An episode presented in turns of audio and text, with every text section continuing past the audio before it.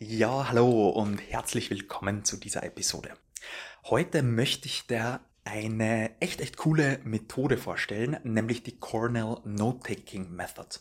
Und ja, du wirst dich vielleicht fragen, hä, der hat ja gerade gesagt oder mal geschrieben vor kurzem, dass Note-Taking nicht wirklich effizient ist. Ja, das stimmt, weil wir es eben nie richtig gelernt haben, äh, wie man eigentlich Notizen macht. Und wenn man dann aber weiß, dass man, wie man Notizen macht, dann schaut das Ganze ganz, ganz anders aus. Ich stell dir die einfach mal vor und dann kannst du schauen, ob du das selbst anwenden möchtest. Ich habe es mega, mega cool gefunden, die Methode, einfach weil es mit dem Testing-Effekt ähm, normal unterstützt wird, dass man sich selbst Fragen stellt. Und das, ja, gerade heute habe ich wieder gehört, ähm, dass es eine Gruppe gegeben hat bei einer Studie, die, ähm, also eine Gruppe, die sich nach einem, ja, nachdem sie einen Text gelesen haben, dazu Fragen gestellt haben und die andere, also beantwortet haben und die andere, die äh, den Text viermal äh, wieder gelesen haben. Und dabei ist rauskommen, nachdem sie dann ähm, noch, noch einen Test gemacht haben, eben, die, ja, das Gruppe, die getestet, die sich selbst getestet hat nach dem Text zum Lesen, besser performt hat, als die Gruppe, die den te gleichen Text viermal gelesen hat. Und das heißt schon einiges. Ja, genau. Und die Cornell Note-Taking Method funktioniert genauso.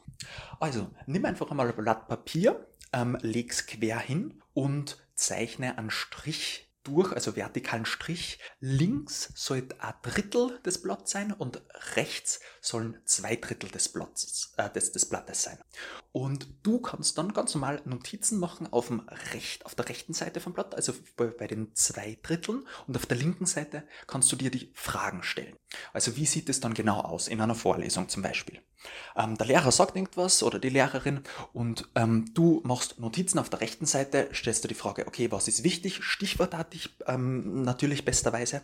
Und ähm, auf der linken Seite schreibst du dann einfach so Sachen auf wie, ja, das war die General Topic vor dem, also die, das Themengebiet oder, ha, das weiß ich noch nicht ganz genau, wie das funktioniert. Das sollte ich noch nachschauen. Oder in der linken Spalte kann man sich dann auch noch Testing-Fragen stellen. Zum Beispiel, wenn ich rechts dann irgendein ähm, ja, irgendein, irgendein Jahr habe, das ich unbedingt mir erinnern muss, dann schreibe ich links, okay, in, welcher, in welchem Jahr war ähm, Corona oder keine Ahnung.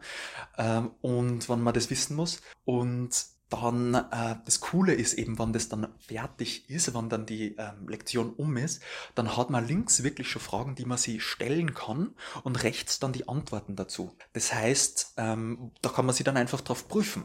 Und idealerweise ähm, ist dann auch so, dass man nach der, ja, nach der Lektion dann unten noch eine Spalte hat, wo man eine Zusammenfassung macht von den ganzen Notizen, also von dem, was man heute ähm, gelernt hat. Und ja, da wendet man eben normal, da, da, da muss das Gehirn normal arbeiten und dann, dann speichert sich das Ganze normal besser ab.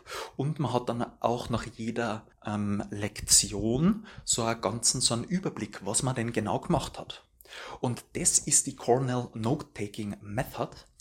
Ähm, ja, ich würde da vorschlagen, probier es einfach mal aus. Natürlich kannst du es auch auf anderen, äh, ja, digital benutzen äh, oder machen und ja, oder vom Word, aber da will ich gar nicht zu viel wegnehmen. Äh, ich würde da dann, wie du es noch anders anwenden kannst und wie du es, was wichtig ist, auf was du aufpassen musst bei dieser Methode, würde ich da dann morgen berichten. Gute Zeit, schönen Tag und ja, bis morgen. Ciao, ciao.